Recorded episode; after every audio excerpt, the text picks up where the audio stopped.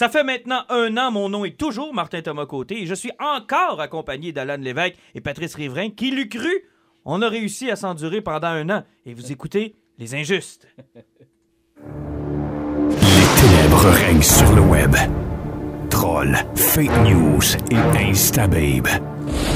Le seul et dernier espoir de sauver les internets vient de s'éteindre avec Les Injustes.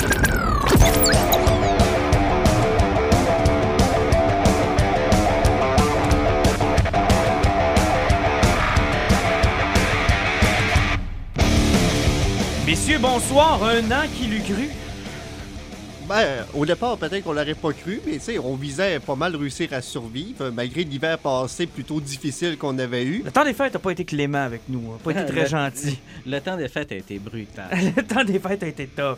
Mais non, sérieusement, bien content, là. C'est c'est le premier épisode, on est sorti le 22 septembre l'année dernière. Ça ressemble au. Ben, on avait un pilote un peu avant où on a testé voir euh, notre chimie en ondes, si ça fonctionnait, si on était capable de, de tenir une conversation plus que deux minutes. Si on n'était pas euh, trop niaiseux. Si on- C'est ça, exactement. Puis euh, finalement, ça a quand même bien été. Ouais, ça fait un an, là. Ça fait. euh, Ouais, 22 septembre, je pense que c'est dans ces alentours-là. Ben, effectivement, puis euh, dans cette année-là, euh, j'ai lu du stock, ça a été incroyable. C'est- mon gars, là, sérieusement, quand ça nous a craqué à lire du stock dans cette année-là. Au niveau de la BD, là, j'ai triplé ce que je lisais C'est normalement. Là. exponentiel. Puis, tu sais, c'est le fun parce qu'on en parle au travers des épisodes. Puis, j'espère que ça a eu le même effet chez vous, ceux qui nous écoutent. Moi, j'avais lâché la bande dessinée euh, beaucoup. J'avais, tu sais, quand on a recommencé le projet, je venais de racheter quelques petits trucs à gauche, à droite, et ça m'a forcé à faire un rattrapage hallucinant sur tout ce qui s'était passé depuis que j'avais abandonné la bande dessinée. Écoute, ça nous place en 2009-2010 à peu près. Là. Ben, moi, j'avais repris la bande dessinée avec euh, Star Wars chez Marvel, qu'il y a- que les nouveaux films ont sorti, puis Ouais. qu'ils ont décidé de construire les séries chez Marvel. J'avais recommencé la BD à ce moment-là, mais j'étais assez limité sur tout ce que je faisais. Mais là, euh, j'ai recommencé une couple de séries, euh, je pige à gauche, à droite, puis euh, je me ramasse les TP d'un peu n'importe quoi. Les puis, gars, vous m'avez fait. euh, D'abord, vous avez fait rouler mon compte Amazon de façon exponentielle. Mais vous m'avez redonné le goût de lire plein de trucs. Vous m'avez fait de- découvrir plein de trucs aussi. les séries que j'ai découvertes, les personnes, les dessinateurs, les auteurs que j'avais manqués de- durant toute cette période-là. J'en ai redécouvert aussi, des gens que j'aimais bien, puis que je suis content de voir qui sont encore dans l'industrie, qui font des trucs qui sont sympathiques. On a fait quelques road trips ensemble, on a vu des trucs. Ça, c'est un peu, en fait, comme quand tu mises sur les games de hockey. Tu ça te force à écouter toutes les games, ça te force à te concentrer sur plus que ton équipe à toi ben notre podcast nous force à être curieux puis à aller chercher plein de trucs. Ah oui, carrément. Serait intéressé. Ben, regarde, moi, là, euh, tu sais, on se le cache pas, je suis libraire. C'est serait intéressé aussi, là, à, une industrie où, tu as les deux pieds dedans, t'as- t'en places plus que ton, que ton compte, là. Tu viens que ta job, des fois, soit trop physique, mais tout d'un coup, t'arrives, puis là, tu dis, Colin, ça, c'est sorti. Ou, hein? Avez-vous vu telle édition ou telle affaire? De voir passer des, des, des, des trucs où on se serait cru. euh, bon, tu sais, moi aussi, il y a eu un dé- désintéressement à un moment donné. là. Ben, on n'a pas le choix. À un moment donné, ben, sans dire, j'aime pas le mot on vieillit tous, mais à un moment donné, euh, dans, la- dans notre région, c'est difficile aussi de trouver des gens avec qui partager ce qu'on vient de lire parce que c'est le fun de lire quelque chose. Mais c'est encore plus le fun de, de fermer la bande dessinée puis de dire ah, mais que je compte ça à Alan ou mais que mais qu'on en parle en Mais groupe. qu'on en mais que parle. Ça va être le fun. C'est.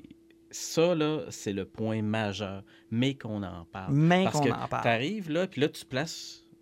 Tu, lis une BD, tu découvres de quoi, euh, un nouveau roman de science-fiction ou des trucs. Tu sais, j'ai lu, euh, j'ai jamais arrêté de lire autant de romans d'horreur ou de science-fiction, mais d'en parler, là. À part essayer de le vendre à quelqu'un, mais en parler pour triper d'en parler, puis que tu n'aies pas envie de le lire parce qu'il y a trop d'araignées dedans, comme la dernière fois. Là. Ben, écoute, ça, là, c'est tellement précieux, génial. là. Ah non, c'est le fun. Puis, tu sais, on a tous des cercles euh, en dehors de, de- de celui qu'on forme en tant qu'injuste.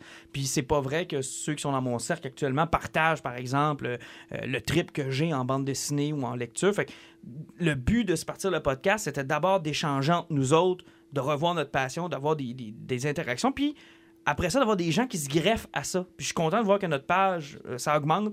C'est pas à la vitesse exponentielle, mais ceux qui sont avec nous, ils sont vraiment avec nous. Ils sont pas juste de passage, puis ça, j'aime ça. Ça nous a permis d'échanger avec eux aussi, puis ça nous fait toujours plaisir euh, d'échanger. On n'a pas la, la science infuse, à part peut-être Alan. Alan a la science infuse. Je confirme. Alors voilà, maintenant, à part, à part Alan. T'as la science, c'est Oui, oui. Totalement. Alan a la science infuse. Donc, en dehors de Martin. Alan, on est tous, euh, on est tous au même niveau, Ouais, non, sauf non, Alan. non, non, on n'est pas à ton niveau, tu étais une vedette. Oh, Oui, j'avoue que moi, je suis probablement la vedette pas connue à l'extérieur de ma région, mais quand même. Puis moi, je suis le seul intelligent du groupe. Sur ce, on va y aller avec nos, euh, nos sujets du groupe. Du show. Sérieux, je peux pas croire que je t'ai laissé dire ça sans même couper ton micro. En passant, tu t'approcheras du micro, on t'entend mal. Ça m'approche, ça Oui. m'approche. D'ailleurs, les plus euh, ceux qui euh, nous écoutent depuis le début, là, vous remarquerez qu'on a probablement réglé le problème technique aujourd'hui de la musique qui joue en arrière. là. Mais, Ah, mais j'aimais ça quand tu parlais, ça me permettait de décrocher puis écouter d'autres choses. Là. mais je pourrais me mettre à surlutter pendant que Non, non, Martin non, non, va non, parler. non, non, non, non, On a Debbie Lynch White pour ça. Puis au pire, on sortira un album. Ça va faire du bien. Ça va faire plaisir à tout le monde. Allez, on commence ça avec euh, Marvel. Et pas nécessairement du côté des comics. Euh, beaucoup de choses euh, qui sont sorties dans les derniers temps. D'abord, il y a eu, euh, c'est quoi, la deuxième ou troisième saison d'Iron Fist? C'était la deuxième saison d'Iron Fist. Moi, j'ai décroché après la deuxième saison de Daredevil. Je m'excuse, j'ai écouté la première avec attention. J'ai adoré ça.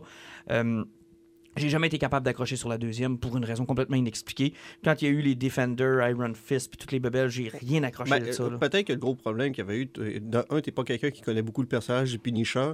Puis il y a Mhm. un gros problème qu'il y a eu dans la deuxième saison de Daredevil, c'est de la façon qu'il avait approché, puis du fait qu'il il, faisait comme douter de sa conviction de tueur, puis tout le bout du procès du milieu, il tombait comme un petit peu à plat avant de reprendre une montée, puis mieux finir la, sa- la saison. Puis il y avait des Defenders. Votre critique m'avait carrément pas donné le goût de me lancer là-dedans. là.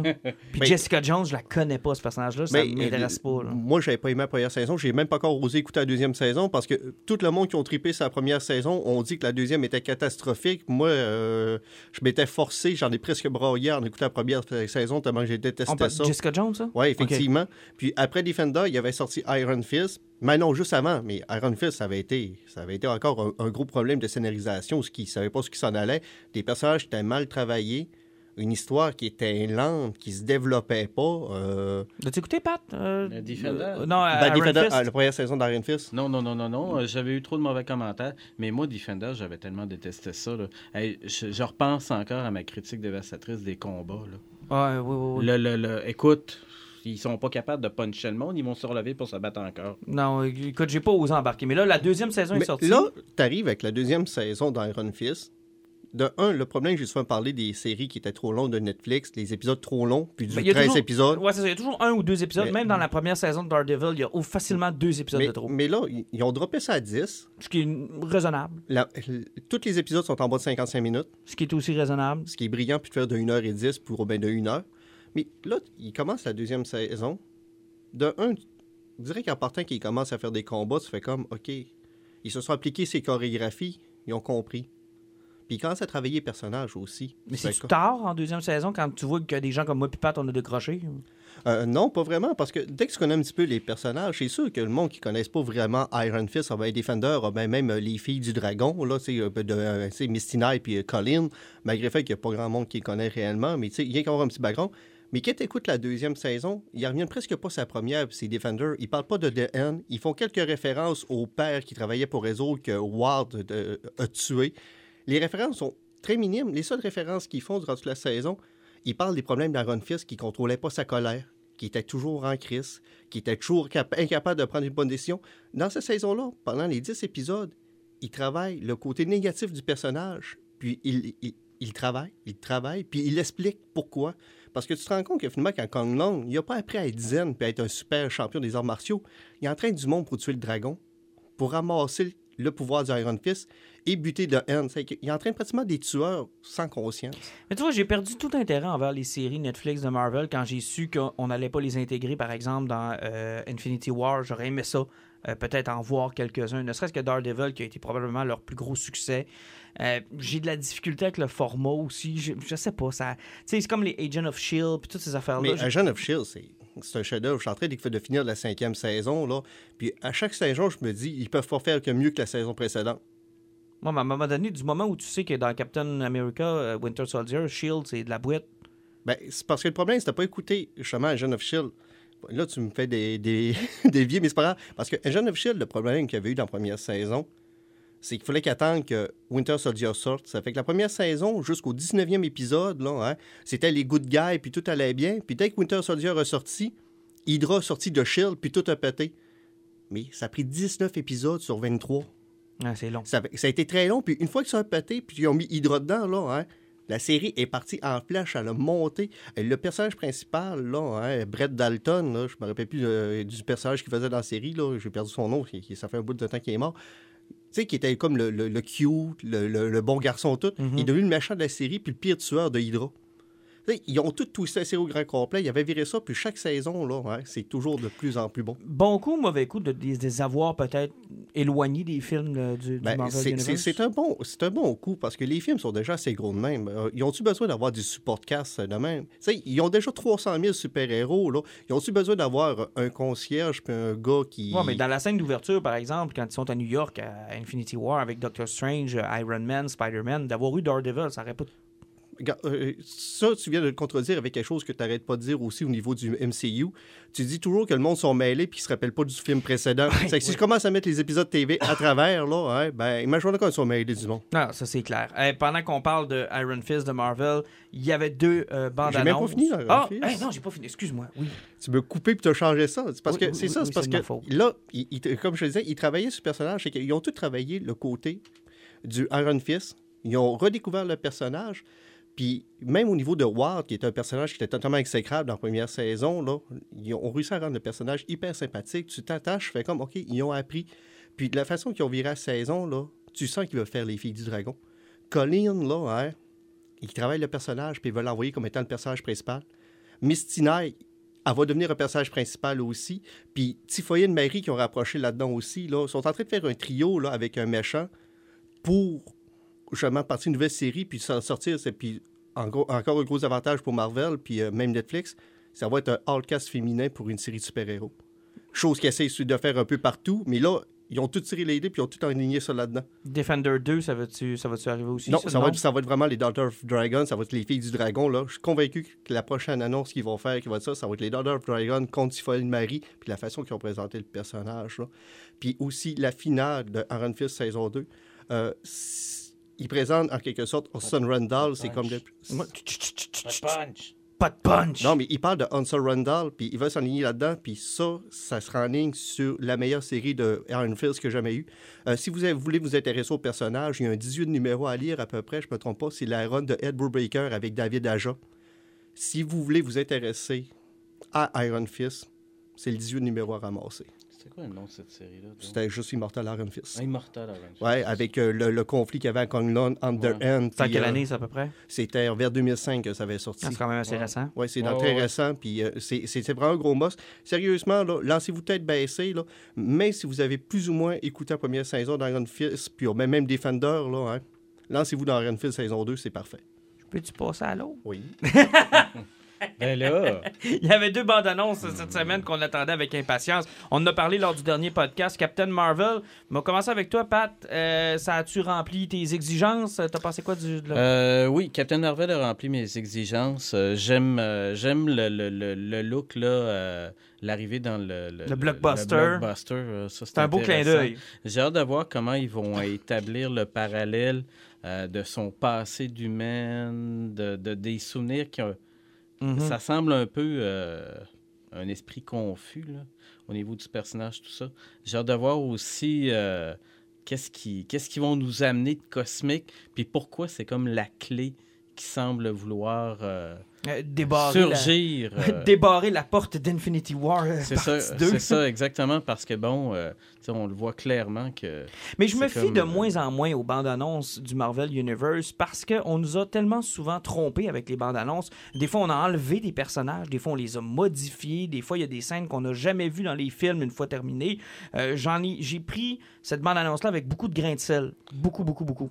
Ben, de un, en plus, euh, la- la- la- j'ai beaucoup aimé le fait que sur la bande-annonce, ils l'ont joué très safe. C'est que moi, de un, je voulais pas trop voir de, de- de Miss Marvel. Ils en ont pas trop montré.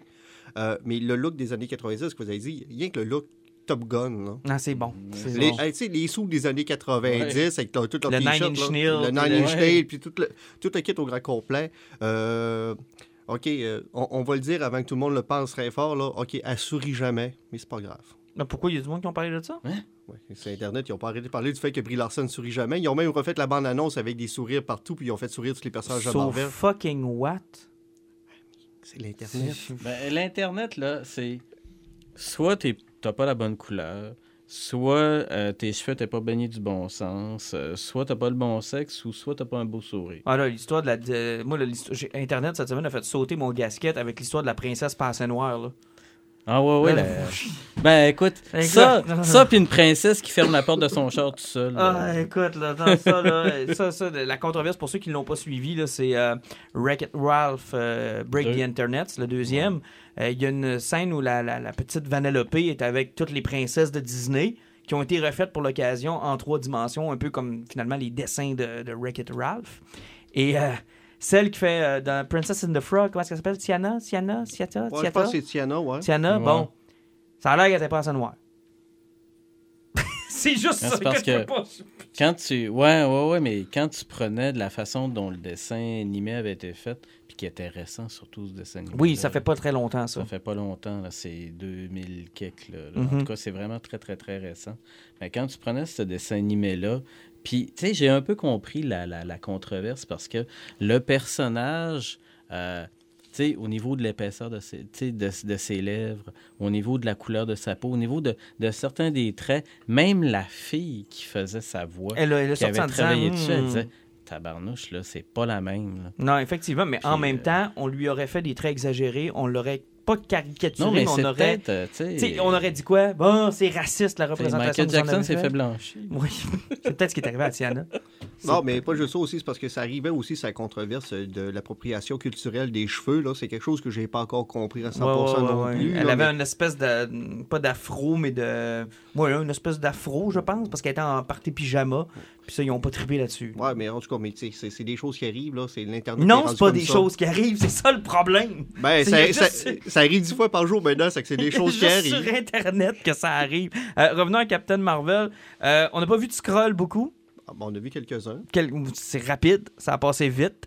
Euh, J'ai pas aimé, moi, la, la- la- la façon dont on a vu ses pouvoirs. J'ai l'impression que c'est pas terminé, ça, ce bout-là. Ben, c'est sûr, parce qu'elle est vraiment puissante, mais au moins. On, on- Non, je parle des, des effets spéciaux. Je Ah, pense bon. que c'est pas terminé parce que ça faisait cheap un peu, là. Ben, c'est les sûr, petits yeux blancs, puis la les- post-prod n'est pas encore finie. là. Ouais, je Ouais, pense ouais, qu'il y a mais rien prends, là-dessus, prends là. le bras de, de, de Cable, là, que Oui. tu sais, tout le monde capotait. Ah, c'était ou bien drôle, ça? ou bien la tête de Thanos, là, qui Ah, avait Thanos, ouais. Simpson mauve. là. Ben, Thanos, euh, la bande-annonce de Infinity War est probablement la, bande- la bande-annonce qui nous a envoyé le plus euh, dans le fossé. Ah oui, Tu sais, je veux dire, quand tu vois les Avengers arriver puis que t'as Ouais. Hulk en arrière-plan, Ouais, ouais. là, tous les signaux contradictoires étaient là. et Tout, écoute, tout, ils t'ont envoyé dans le champ, puis je pense qu'ils font la même chose avec euh, Captain Marvel.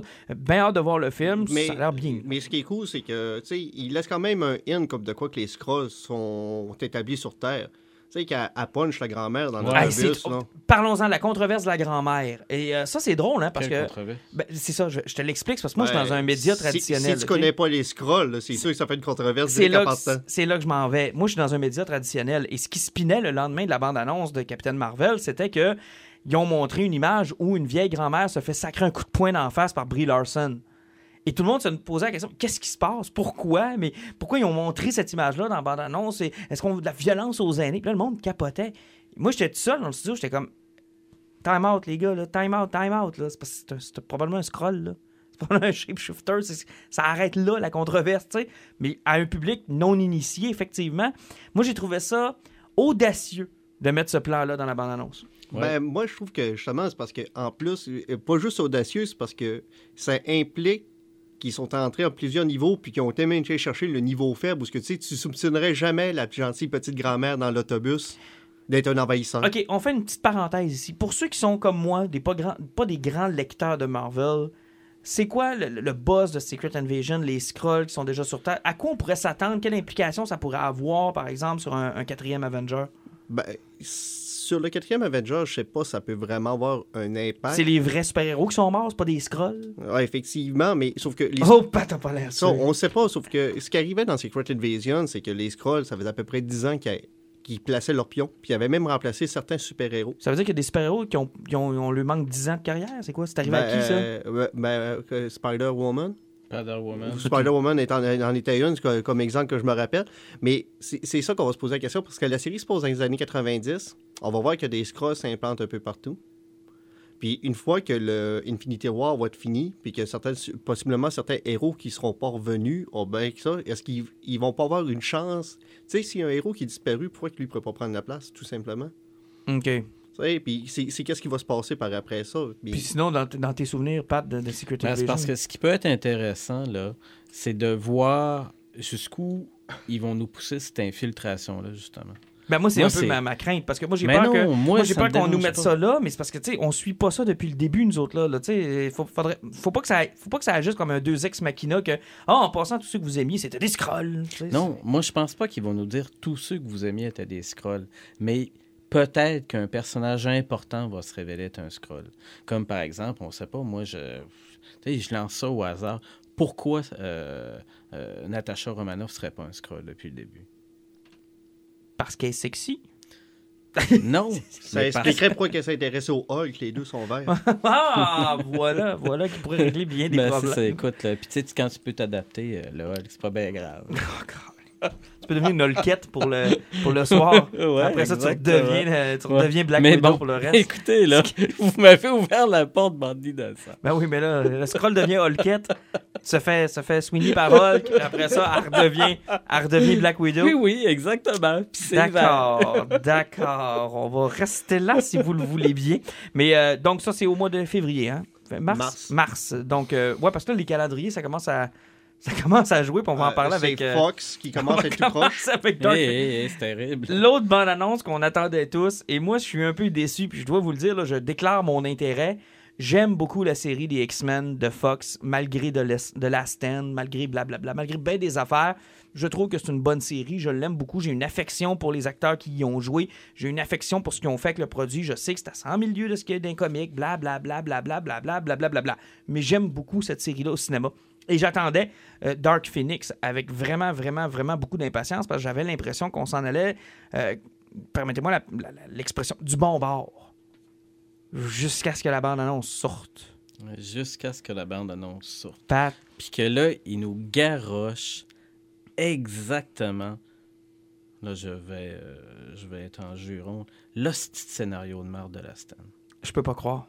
C'est le même, même, même, même, même. Je ne peux pas croire. J'espère que ça sera pas ça. Parce que, tu sais, dans Bonne Annonce, tout ce qui nous montre, là, on va lire d'autres détails par après, c'est les costumes, tout. Mais là, ce qui nous montre, c'est vraiment encore un magnéto qui approche Jean Grey.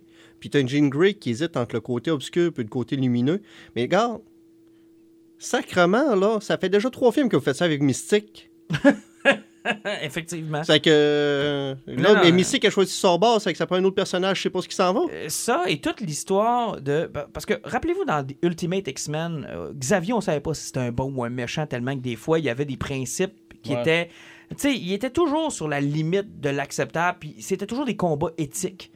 Puis j'ai l'impression que Jean Grey, dans cet univers-là, c'est ce qu'il essaie de nous faire de nous faire avoir avec euh, le professeur Xavier qui met des bouts dans l'esprit puis qui essaie de la manipuler depuis qu'elle est jeune. Mais dans Dark Phoenix Saga, il n'y a rien de ça. Il n'y a jamais eu ça. Là. Il n'y a Ça- jamais, jamais eu de manipulation de la part Jane de Grey, Xavier. là, là. Jane Grey, là, s'est jamais questionnée à savoir si elle était contre les X-Men puis avec Magneto. Magneto, là, on s'en sac.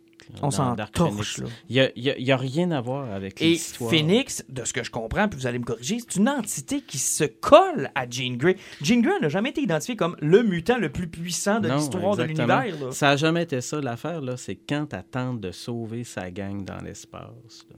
Le phénix la remarque parce que le déploiement puis le sacrifice de soi est tellement important que c'est ça qui touche l'entité cosmique puis qui dit Ah oui, let's go, on va aller faire une ride. Ben, bref, c'est un bon, euh, c'est un bon portail, c'est un bon, euh, bon euh, bearer, j'ai en, Ben, en c'est un- anglais. c'est bon avatar. C'est ça, c'est un avatar. C'est, tu quand le Phoenix voit Jean Grey, il voit du potentiel d'être à l'intérieur de Jean Grey. Et t'as toute la passe du Hellfire Club qui est intéressante et de la manipulation de Ben, Sebastian Shaw. Le, le phénix, ne connaissant pas les émotions humaines, en les découvrant, ben, il vire comme un peu fou.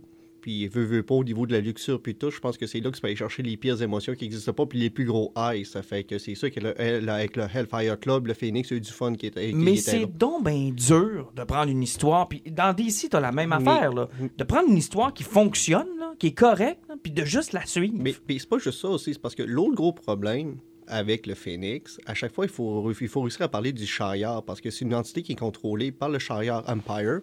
Puis quand il s'est ramassé sur Terre, vu qu'un Phoenix a besoin de se nourrir une fois de temps en temps, puis se nourrir, ça veut dire manger un soleil, ce qui est quand même assez drastique pour une galaxie. Quand même pas pire. là. Tu sais, en, en général, le système solaire pète au grand complet quand ça arrive. Mais c'est que le Shire Empire veut revenir rechercher le Phoenix, ça veut dire tuer l'autre.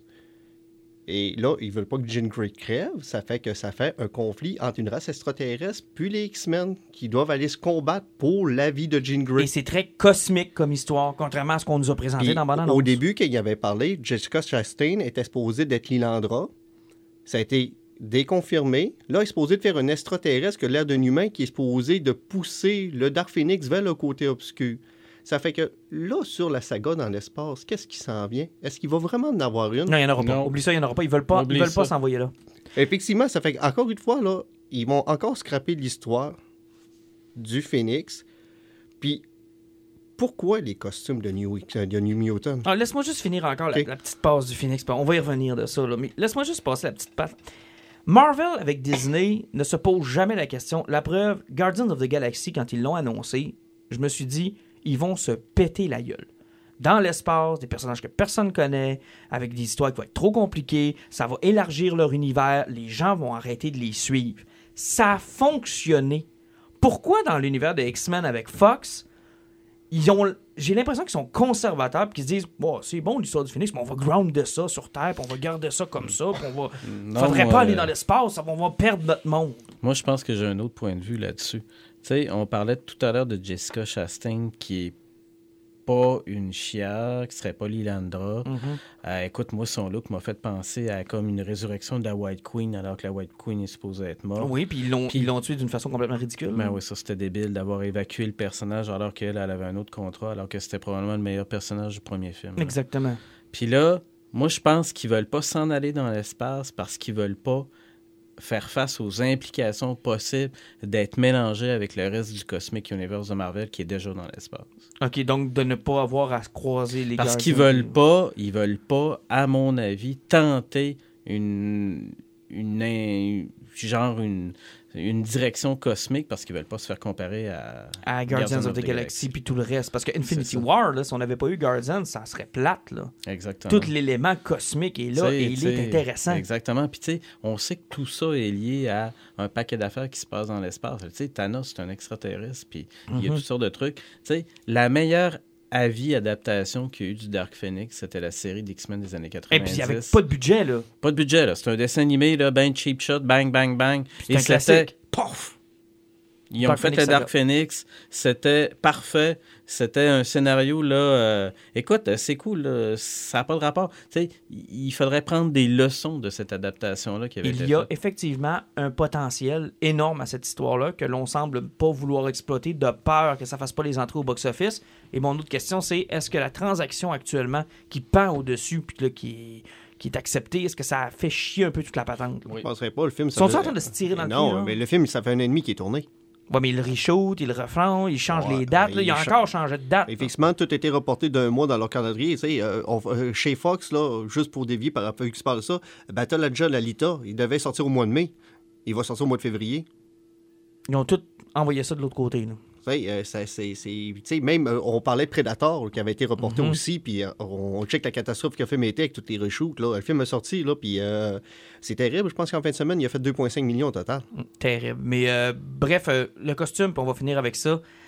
Qu'est-ce que t'as contre le costume? Il est correct. Non, c'est parce que, regarde, il faut, il faut euh, avant de parler au costume de ça, il faut aller sur X-Men Apocalypse, Mhm. où est-ce que le film, avec un apocalypse qui était faible, un scénario qui était so-so, le film avait été sauvé par le fanservice. Puis, à la fin, qu'il y avait sorti les costumes originaux, enfin, hey, ça fait 25 ans qu'ils font des films de X-Men, il n'y avait jamais sorti des vrais costumes. Ouais. Enfin, ils les sortent pour 15 secondes, là, on fait comme, Simonac, si tu mets rien que ça dans le prochain film, l'histoire, ça ne pas de la merde, là, ben, je vais rien fixer les costumes, puis je vais avoir du fun. Du fan service, une fois de temps en temps, ça fait pas de tort. Mais là, ils rentrent avec des habits de cuir comme le premier X-Men, mais avec les gros X jaunes. Puis c'est parce que ces foutus costumes-là restent quand même les pires costumes d'X-Men qui ont été les plus décriés et détestés là, des 30 dernières années. Terrible. Ceux de New X-Men avec Grant Morrison. Exactement. C'était Frank Quitely qui était dessus. Frank Crackley. Puis, c'est c'est vraiment, justement, quand Josh Whedon avait rembarqué par après, puis il a dit on lâche le cuir noir pour redevenir avec nos costumes parce qu'on est des fucking héros. Tu sais, ils ont resté presque 10 ans avec des costumes lettres que tout le monde chialait dessus. Mais là, ils les ramènent là-dedans. Ah, j'ai pas compris ce move-là non plus. Puis j'en parlais avec euh, Pat avant que t'arrives un peu plus tôt. Puis j'ai pas senti, contrairement à Captain Marvel avec son trailer, la vibe 90s, là, la vibe 1990, elle est pas là pantoute là, dans mon annonce. Là. Ça pourrait se passer à peu près à n'importe quelle époque. Ben écoute, moi là, je m'en étais même pas rendu compte qu'il y avait une vibe 90s quand j'ai vu la bande-annonce. Ouais. Puis là, écoute, c'est quand on en a reparlé tantôt que je me suis dit, ben oui, fuck, euh, c'est supposé Parce se qu'Apocalypse avait une vibe. Oui, oui, je le 80s, sais bien. Puis là, j'ai- euh, puis Days of Futures Past, c'était 70. 70, exactement. Fait que là, c'est là que j'ai catché, puis je me suis dit, c'est donc ben vrai. Là. Tu sais, même, même leur repère visuel, là, un peu chronologique, qui essaie d'instaurer quelque chose, même ça, ça n'a pas marché. Puis, hey, les, les foutus costumes là, de sadomaso de cuir, là. Ah, je suis plus capable. Ouais, là, regarde, là. ça, euh, fait, ça fait 2000. Là. Puis là, tout le monde, tout, tout le monde veut tout le temps porter du fucking cuir, là. Crissez-nous à paix avec le cuir. Allez fourrer avec, là, mais laissez-nous à paix, là, d'un film Bon, c'est pas le bon moment pour vous montrer mes pantalons de cuir. On veut du latex. Oui. Oui, ça c'est mon haut. De couleur vive. Oui, des couleurs vives. Hey, on traverse chez DC. Euh, vous allez remarquer qu'on est très, très euh, film, série télé euh, ce temps-ci, puis euh, c'est correct, là, mais on, on va faire le tour de tout ce qu'on avait à faire cette semaine. Euh, Il y a quelqu'un qui a soulevé le point, je me souviens pas si Alan ou Pat, dans nos discussions internes auxquelles vous n'avez pas accès, et c'est une chance parce qu'il se dit des affaires là-dessus qui se répéteraient pas à, à voix haute. Cela étant dit, quel est l'intérêt d'un film de Venom sans Spider-Man et d'un film de Joker sans Batman? Venom a des effets spéciaux pas pires. Ouais, mais je vous pose la question, là. Pour qu'on en soit rendu là.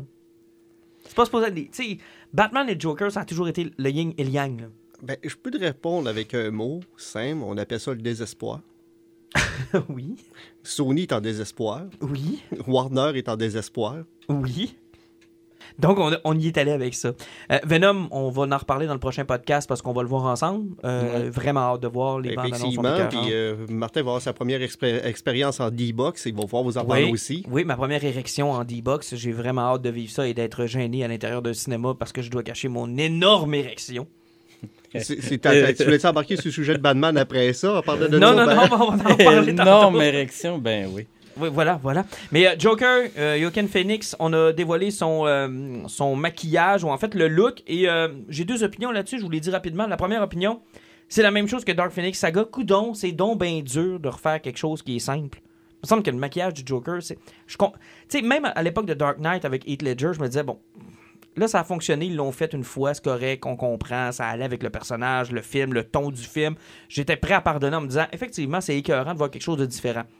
J'aurais aimé avoir quelque chose d'un peu plus classique cette fois-là. Ouais, mais c'est pas ça, là. La, la, la direction que vous prenez est pas la bonne. Parce que c'est Corrige-nous. Parce que c'est. c'est Joaquin Phoenix, là, il est comme un peu chien le bouffe, là.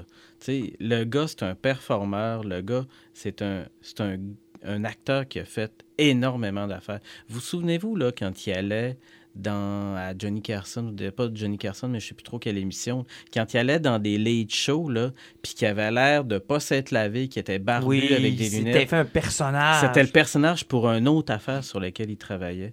Puis l'affaire, c'est que peu importe qu'est-ce qu'il faisait, il décrochait pas de ce personnage-là. Un peu comme un Jim Carrey. acteur. Un peu comme Jim Carrey fonctionne pour Avec, certains euh, des trucs. ben, il l'avait fait avec euh, Andy Kaufman. Andy Kaufman, bon. Il y en a Donc- même un excellent, excellent documentaire Netflix là-dessus. là. Donc, moi, je pense qu'elle est là, la, la, la, La réponse. la réponse. C'est-à-dire que, tu sais, à la base, je me souviens plus c'est quel réalisateur qui a depuis longtemps, j'ai écouté un truc là, cette semaine, là, puis depuis super longtemps qu'il y a un projet qui était vu par ce réalisateur-là avec Joaquin Phoenix dans une affaire de Batman.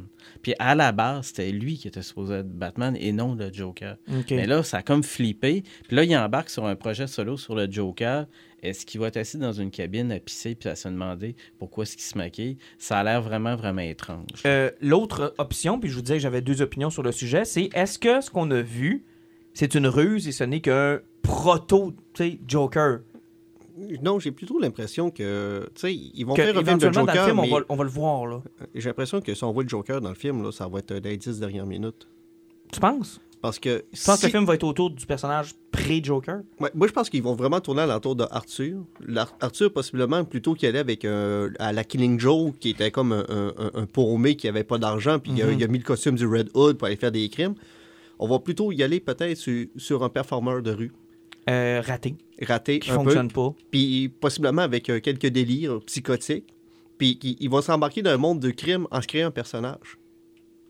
Puis j'ai l'impression qu'on va voir la dualité du personnage entre lui, Arthur, puis le Joker qui se crée. Puis il va y avoir une dualité puis un combat entre les deux personnalités tout le long du film. J'aime ta théorie. Moi, ma théorie, c'était celle de.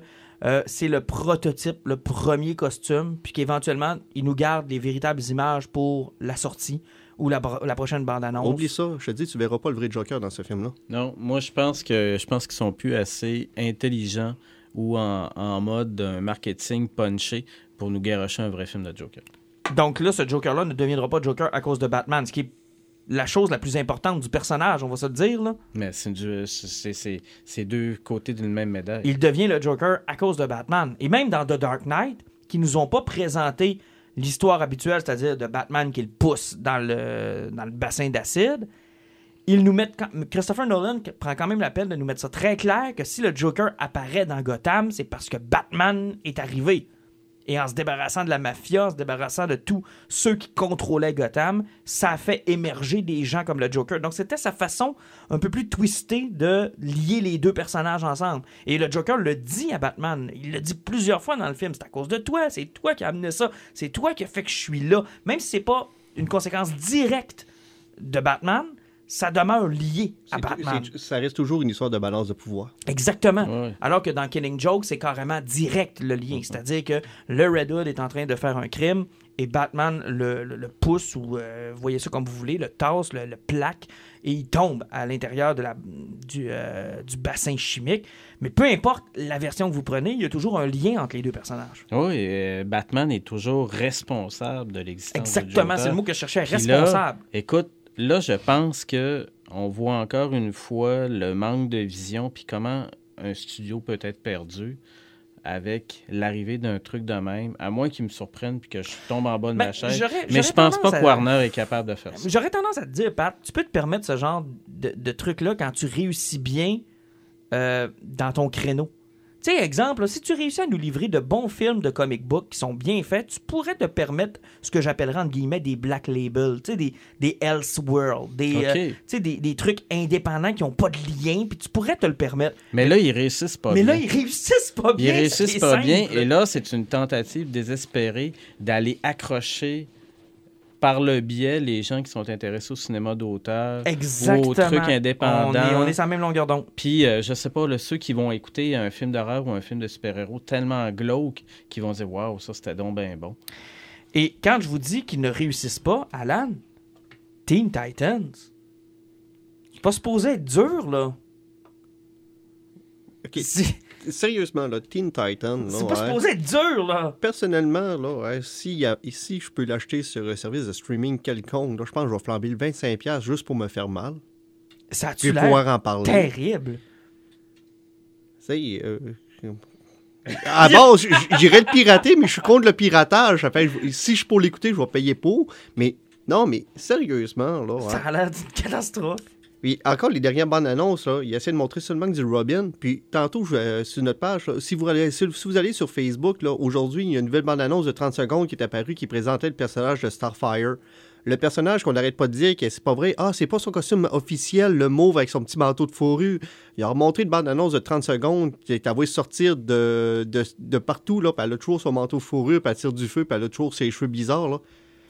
Euh, Raven euh, a l'air d'une emo perdue, je sais pas trop quoi, là, mais tout a de l'air cheap là-dedans. Tout Beast Boy, euh, il a l'air malade. Non, non, c'est. il- Je vois difficilement où est-ce qu'ils s'en vont avec cette série-là. Eh, mais, mais écoute, là, moi, là, j'ai toujours été plus fan des teens dans, les, dans la BD. Mhm. Puis j'en ai lu en tabarnouche du Teen Titan. Puis Dans la bonne époque de- de Perez. Starfire, sacrement, c'était un personnage super génial, charismatique, hyper sexy. Puis c'était en plus une méchante botteuse de cul. Puis là, là, t'as cette image-là du personnage que je sais pas qui qui veulent aller rejoindre avec ça, mais elle a l'air d'une prostituée, bordel. C'est épouvantable. Elle me fait penser à Whoopi Goldberg dans Sister Act. Même pas, même pas. Même Whoopi, genre de cheveux, Whoopi puis- Bol- Goldberg dans Sister Act, elle était charismatique. Donne-lui une chance, on l'a pas vu encore. non, non, non, non, j'y donne pas de chance. Ça, c'est de la merde. Ça va être effectivement assez Mais spécial. renseignez-vous sur Doom Patrol puis Swamp Thing qui sont Ouais. en train de, de- De de se travailler dessus. Euh, personnellement, je dirais qu'en partant, là, rien que les premières images de Doom Patrol puis le casting qu'ils ont mis dessus, ça a l'air d'être beaucoup plus douette. Puis Swamp Thing, j'ai l'impression que ça risque d'être plutôt bien aussi. Ça risque d'être intéressant, ça. Est-ce Ouais. qu'ils vont le lier avec Hellblazer puis Constantine ou ils vont vraiment juste se concentrer sur Swamp Thing? Ben, je pense qu'ils vont se contenter sur Swamp Thing pour commencer. Si tu commences dans ton univers magique, tu, commences c'est à être très c'est un bel- solide. oui, mais c'est un un bel pilier. uni- mais c'est un bel univers, cet univers-là de DC. Hellblazer, Constantine, toutes ces affaires-là, j'aime ça. ça, ça- ça va être un média à surveiller, le DC Streaming, là, mais euh, je trouve que la première série, là, malheureusement, visuellement, là, c'est C'est raté. c'est raté. C'est raté. Puis, je peux-tu faire un commentaire, là? Je sais pas s'il y a juste moi qui ai accroché là-dessus, là. Mais pourquoi, là, on prend tous les foutus films de super-héros dernièrement, en particulier venant de Warner? Pourquoi, pourquoi, pour vendre un film dans une bande-annonce, il faut qu'il me garoche par la tête un asti de cover d'une toune? C'est vrai que chez Warner. Je, je Warner, c'est déteste les covers. En plus, j'ai toujours été là, connu pour haïr énormément les covers. il avait, il avait fait euh, Come Together pour Justice League. C'était ah, c'était une catastrophe. Puis là, là t'avais, euh, t'avais euh, Everybody Knows de euh, Euh, Cohen. Leonard Cohen qui était chanté par une petite pitonne. Oui, effectivement. l'adaptation est intéressante, c'est une bonne chanson, c'est un bon cover, mais pourquoi? Puis là, là, t'as plein de monde qui dit Ah, The End pour Dark Phoenix. Oui. Pourquoi? Pourquoi, Chris? Écoute, la version de The Doors qui était hallucinante, qui avait été utilisée pour Apocalypse Now, était géniale. Mhm. Puis là, tout d'un coup, là, t'as plein de noix, là, et je dis bien noix, là, des gens incultes qui, qui savent absolument rien dans la vie à part euh, se regarder en selfie, là, qui disent Ah, mais quelle est donc cette chanson dans les bandes annonces de Dark Phoenix? Effectivement. Hey, Colin, je l'ai vu passer. Je Sors vu ta passer. tête de ton cul, Chris, puis écoute un peu Mais il y a de des fois, mais il y a des fois par contre où ça peut euh, causer de belles surprises. Mad World, qui était dans un, qui était une reprise, Oui, qui était dans une dans une bande annonce de jeux vidéo, Ouais, puis et la avait- reprise est meilleure. Non, non, c'est- tu parles de Gear of War. Euh, oui, c'est ça. C'était quoi? Ouais, Gear of War. Ouais, c'est ça. Ouais, mais Mad World, à la base, cette, cette utilisation-là, c'était pour le film de Denis Darko, Oui, qui était un film Effectivement. absolument fabuleux. là. effectivement. Mais ça, c'était autre chose. C'est- pas comme maintenant où systématiquement, il faut que tu garoches une tonne, puis là, les gens vont accrocher sur la tonne, puis là, tu vas découvrir que c'est encore un cover par un band no-name Mhm. ou quelqu'un que tu sais pas trop, parce que tout d'un coup, le réalisateur a dit « Ah oui, on va, on va, on va faire Mais- comprendre aux milléniaux que la musique existe. » Pas sûr, c'est parce que Warner a quand même pu distribuer encore des, vin- et des CD. Mhm. J'ai l'impression que c'est pour leur soundtrack, ça doit leur coûter plus moins cher, puis ils doivent pouvoir en monter plus facilement. Peut-être. Tu sais, tu peux t'aider qu'à prendre Suicide Squad, à quoi qu'il ressemblait, leur soundtrack. là. Il y avait beaucoup de reprises aussi dedans. C'est que j'ai l'impression que c'est par rapport à leur label de musique, c'est plus facile d'y aller avec Parce ça que chez aussi. Marvel, on se casse pas la tête. hein. Ben, de toute façon, t'as-tu déjà trouvé vraiment, à part les Guardians of Galaxy, t'as-tu déjà vu une soundtrack que tu peux acheter Non, quelque Il n'y a part? pas de Non, soundtrack. non, on se casse pas la Tandis tête. que DC les sortent à peu près tout le temps. C'est que j'ai plutôt l'impression que leur direction musicale, ils vont avec leur label de musique. Très possible. Ouais, très mais quand, quand tu prenais ça de Suicide Squad, il y avait dedans des versions originales. T'avais 21 C'est- Pilots qui avait fait une tonne. Euh, qui était Creedence 40. Clearwater Revival, c'était la vraie tune. Ouais. Eminem, c'était la vraie tune. Queen, c'était la vraie Queen, tune. c'était la vraie tune. Puis là, t'arrives... Ils ont pas pris une tonne de Queen. Ah, ça se peut. Mais Euh. regarde, c'est justement... quand tu commences à douter de la maudite surutilisation du cover, c'est qu'il y a un Christy de problème. Là. Puis là, là, moi, là, écoute, ça, ça a été le- pour Dark Phoenix, là, qui est pas... OK, on le sait que c'est pas avec Warner, mais c'est encore, une fois de plus, une autre surutilisation mauvaise avec une version de marde Mais contente-toi, ça sera pas le seul point négatif. Puis, euh, n'importe qui qui fait la musique d'un film, là, The End, Vietnam, ouais. C'est ça. Ben, comme Fortunate Son pour la guerre, la guerre du Vietnam, c'est fini aussi. là, plus capable. Fortunate Son, c'est- c'est c'est assez. Là. C'est- On, on l'a entendu, on le sait, là, c'est correct. On peut mettre une barre dessus, c'est terminé. Hey, on y va déjà avec nos poisons. Euh, le temps passe, puis euh, je vais vous entendre parce qu'il y a beaucoup de stock euh, qui, sont- qui est quand même intéressant. Puis je vais commencer par Pat. OK. Euh, ben moi, là, c'est euh, ma geekette suprême qui m'a fait remarquer quelque chose cette semaine. Ah Et oui. Ma geekette suprême étant euh, Euh, ma salut blonde. Fame Jensen. Ah non, ah, Ouais, ok. étant Ah. ma blonde. Ah, ma blonde qui arrive, qui m'envoie, euh, ben mon épouse, ma douce épouse, et qui m'envoie un lien cette semaine et qui me parle de Albin Michel qui sort une nouvelle collection et qui se lance dans science-fiction fantastique et euh, ainsi de suite. Et ça s'appelle Albin Michel Imaginaire. Et dedans, ils ont signé une coupe de, d'auteurs euh, assez géniale. Et il y avait longtemps qu'une maison d'édition de même m'avait pas surpris pour m'envoyer quelque chose qui va, euh, me donner le goût d'acheter le- probablement les, les trois premiers livres ou les quatre premiers livres qui vont sortir. Donc, Albin Michel, euh, Imaginaire, qui sort des trucs qui s'en viennent bientôt avec Robert Jackson Bennett puis American Elsewhere. On a l'air d'avoir une espèce de truc un peu glauque, euh, euh, semi-fantastique, épouvante, là, avec une espèce de road trip, road movie un peu fucké. C'est dans combien de temps à peu près? Euh, ben, l'affaire, c'est que je vois qu'ils s'en viennent en Europe, donc nous autres, on devrait les avoir sous peu. Il y a les dates d'octobre, là, euh, ça va garocher un peu À surveiller. pour le fantastique, euh, la fantasy, euh, ce genre imaginaire-là, tout ça. Fait que euh, attendez-vous à ce que je vous en parle pas mal dans les prochains mois. C'est que ça Dans les prochaines semaines plutôt. Neil Stephenson, qui est un grand, grand, grand auteur de science-fiction avec Anathème, enfin une fois, pour la première fois en français. Peter Flannery, ça, c'est, c'est lui que j'attends le plus avec le mage de bataille. Écoute, pour que quelqu'un qui travaille dans ce milieu-là me garoche par la tête, pour n'importe quel néophyte et les gros lecteurs mordus de fantasy, c'est le livre pour se réaccrocher aux gens. OK.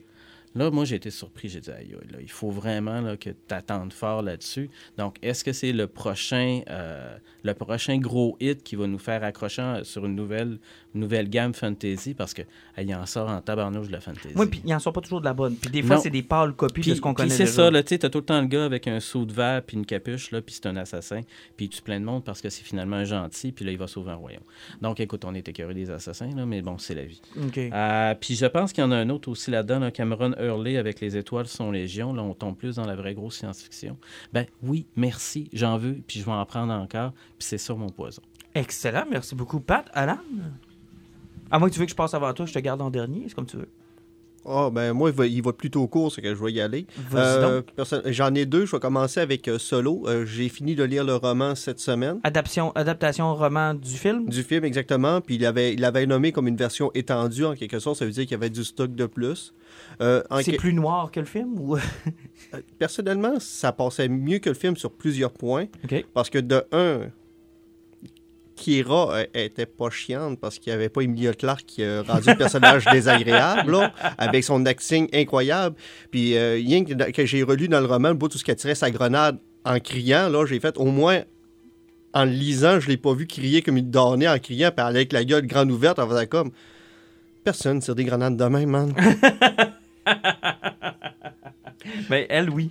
Ouais, elle, oui, ça a l'air à ça. Là. Je ne veux même pas imaginer la face que Ron Howard a dû faire. Il devait avoir la main Mais tapée je pense qu'après face. 28 fois, il a comme fait OK, la grande, c'est correct. C'est que, au niveau des scènes étendues, on a vu le Space Academy.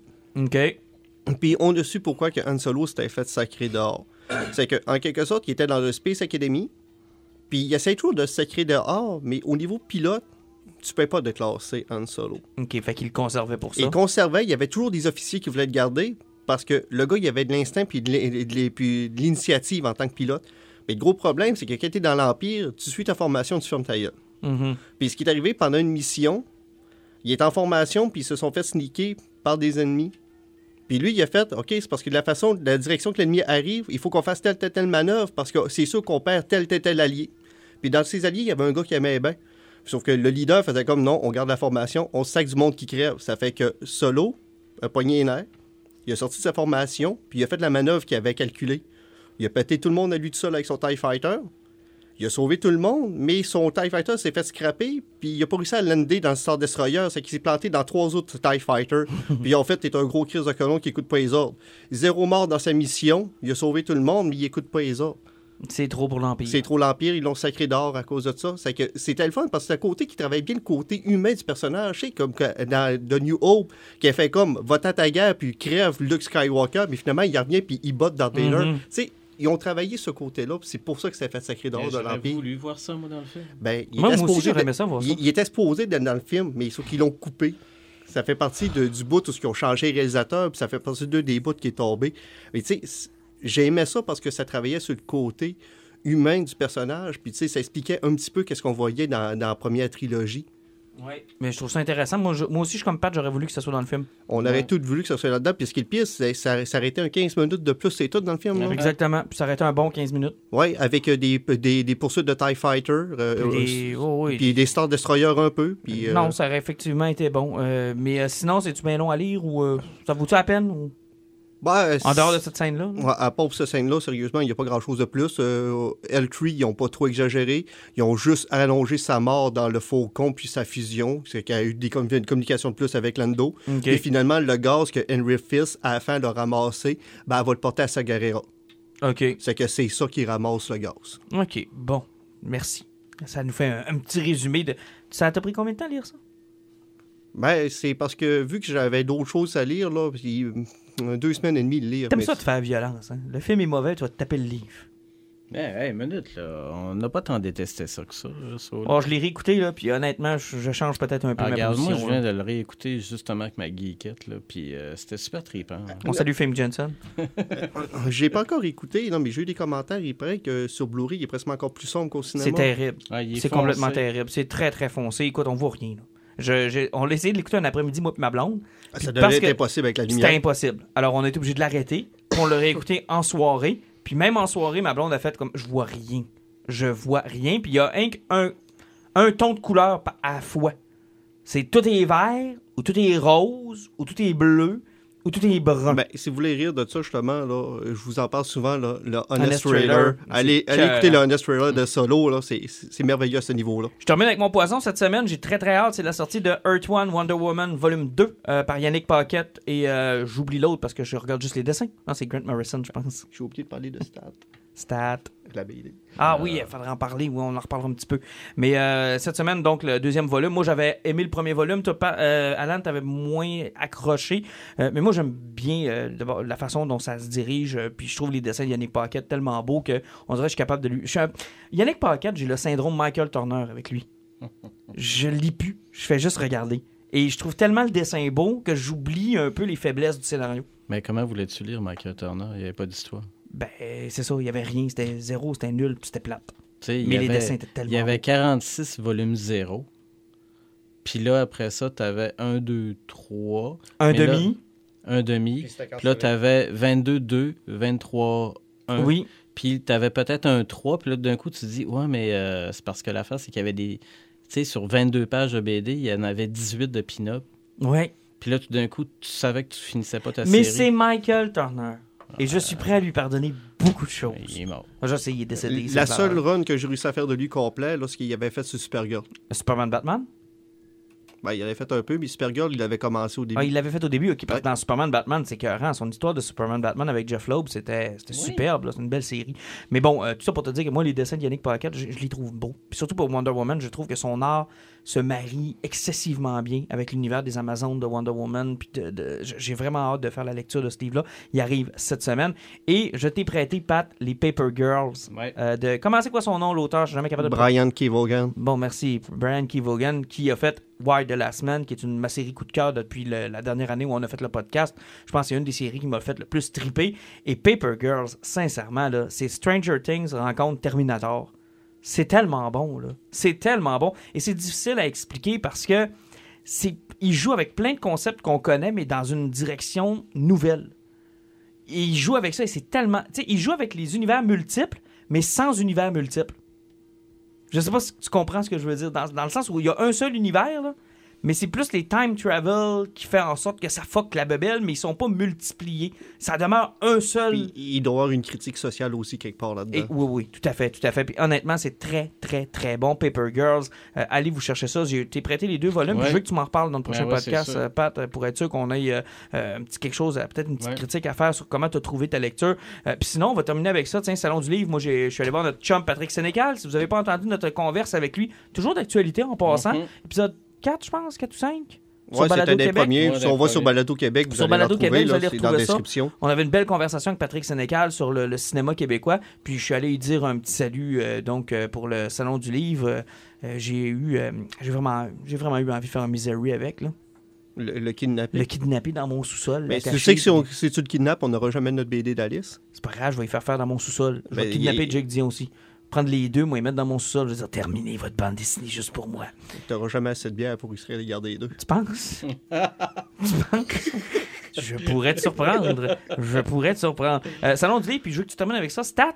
Stat, effectivement, là, ben, j'ai décidé de lire la BD, c'est un petit peu à cause de toi, sérieusement. Oui, on a reçu les deux, euh, ben, l'un des deux euh, créateurs de la bande dessinée à, à une émission quelconque pour laquelle je travaille. Effectivement. Euh, mais euh, Je faire de pub. Effectivement. Mais non, euh, finalement, c'est un médecin, urgentologue, avec un infirmier qui s'intéresse beaucoup à BD, puis on décide de faire une BD cynique sur quel- qu'est-ce qu'est le réseau Le santé, québécois. le système québécois de santé. Et sérieusement, c'est quelque chose que tu lis au deuxième degré. On est rendu où hein. est-ce qu'il faut en rire. hein? Euh, Le sarcasme et l'humour là-dedans, là, hein, puis la façon qu'ils vont se foutre de tout l'appareil là, médical et de tous les fonctionnaires qui sont là-dedans, là. Tu sais qu'à un moment donné, tu vas même voir un, un des gros fonctionnaires qui est là, il fait comme, inquiétez-vous pas, ici, tout est sous contrôle, on a du staff 7 jours sur 7, 24 heures sur 24, là, ça roule jour et nuit, vous allez tout passer, on va s'occuper de tout le monde, là. Mais heureusement, c'est géré par du monde super brillant qui sont ici 5 jours semaine, 8 jours, par- 8 heures par jour, tu sais, c'est comme... C'est grâce à nous si tout va bien, on est là 40 heures semaine, mais on, on ferme jamais. Tu vois, rien qu'avec ce joke-là, je trouve ça très bon. Puis c'est québécois, ça encourage euh, donc des euh, créateurs d'ici. Euh, disponible, je pense, dans une librairie. Dans une librairie où, pour laquelle tu travailles, j'imagine, c'est probablement disponible là. Une des trois librairies, là. L'une des trois- On ne vous dit pas laquelle. Écoutez l'une des émissions de radio et je vous dirai laquelle. Allez voir ça. Allez, on s'en va, on se prépare notre road trip pour euh, Venom. Yep. Puis euh, on se reparle de tout ça, bien évidemment, euh, d'ici deux semaines, avec une critique complète du film. Puis euh, honnêtement, j'ai un bon feeling. Moi, Sérieusement, ça nous prendrait une critique positive. Ça fait un bout de temps que c'est pas arrivé. Oui, hein, parce c'est qu'on vrai. est assez méchants. On n'a pas été gentils aujourd'hui, là. Mais tu sais que Colin Trevorrow ne s'est jamais remis de notre critique de Jurassic Park. hein.